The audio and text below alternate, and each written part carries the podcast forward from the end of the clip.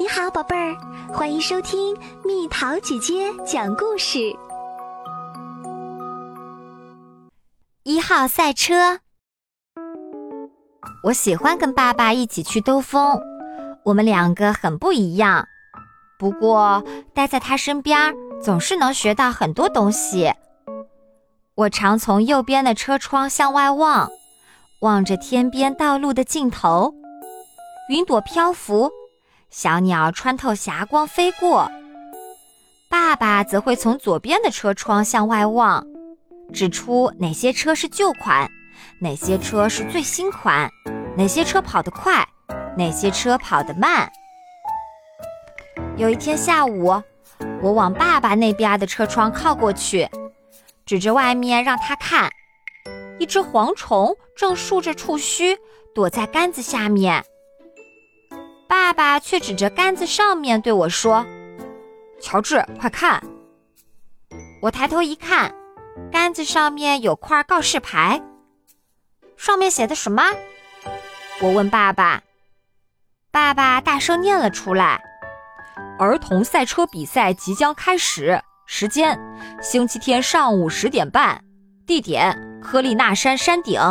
提示：请在皮纳车行租车。”爸爸接着说：“走，我们去租一辆赛车。”皮纳车行的橱窗里整齐地排列着各种颜色的小车，每辆车的形状都是一个数字。爸爸挑了一辆红色的车，把它带回家，然后以胜利者的口吻宣布：“这是第一名，一号赛车。”然后他把一张纸钉在墙上，开始在纸上写写画画。我凑过去一看，是一张阶梯图，每个阶梯的下方都有一个数字。我还不会数数，不过，一、二、三、四、五、六、七、八、九、十。爸爸带着我一遍遍地念，接着。爸爸指出我在阶梯图上的位置，最高的那个阶梯，然后说：“有了一号赛车，你一定能得第一名。”第二天，我们一大早就上了山，很多小孩都到了，他们驾着自己的数字车，准备随时出发。我想得第一名，就像爸爸说的那样。一听到比赛开始的信号，我立刻以最快的速度出发啦。我的一号赛车遥遥领先，于是我从左边的车窗向外望去，有一只小鸟想跟我比赛，不过它很快就飞走啦。我接着专心比赛，没多久，我又遇见了两头巨大无比的奶牛。他们那副样子，就像是要挡住我的去路。看，这个时候我正要给三只蜗牛让路，说不定他们也在比赛呢。我从右边的车窗向外望去，看到四只绵羊正在吃草，它们头也不抬，一心忙着享用地上的青草。蚂蚁们也是头也不抬。他们正忙着搬运面包屑，我数了数，一共有五只。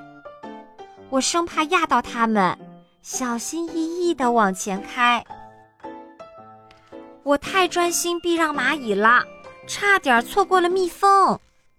我听到它们在前方嗡嗡叫，正好来得及数数看：一、二、三、四、五、六，六只蜜蜂能酿多少蜂蜜呢？时间多的是，我还可以数一数路边有几棵树，一共有七棵，它们排成一路纵队，一起探入云端。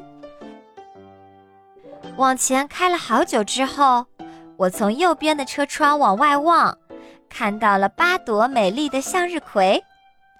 我好想停下来把它们摘走，但我不能那么做，我正在比赛，而且。我其实需要加速了。然后一二三四五六七八九十，十只色彩缤纷的蝴蝶忽然出现在我的眼前。不，一共是九只。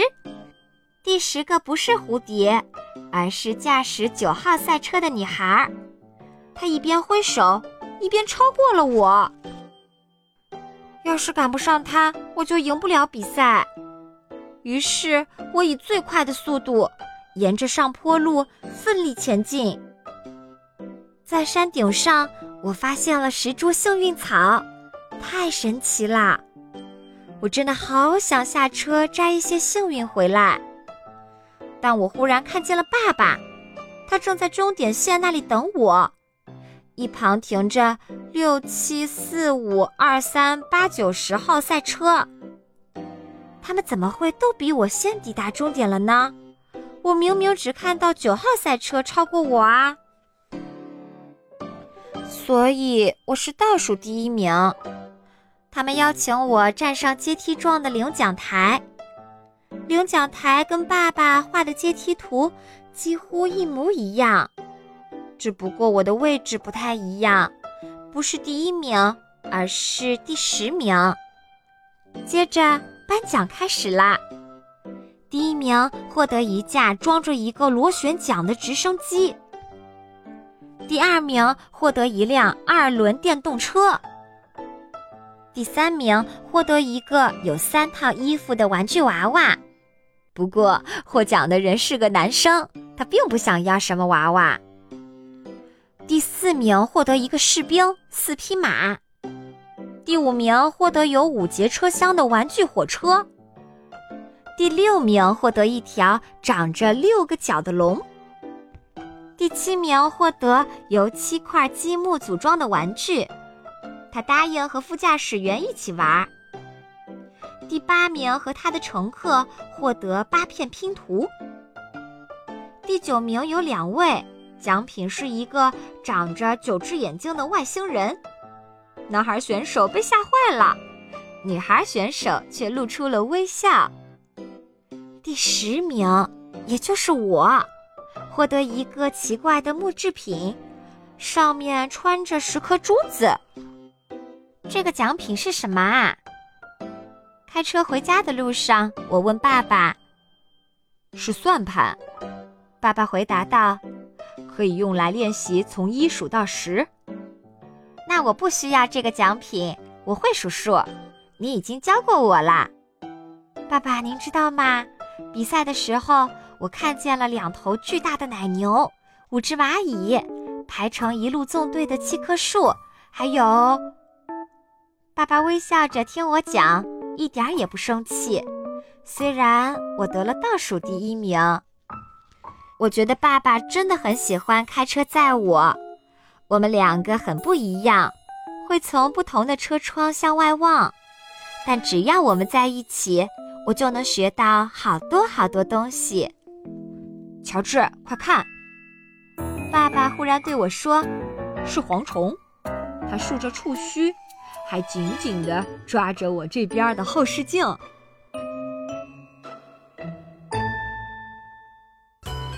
好啦，小朋友们，故事讲完啦。不得第一名也没关系，在比赛的路上看到了很多沿途的风景，也是件不错的事儿。好了，宝贝儿，故事讲完啦。你可以在公众号搜索“蜜桃姐姐”，或者在微信里搜索“蜜桃五八五”，找到告诉我你想听的故事哦。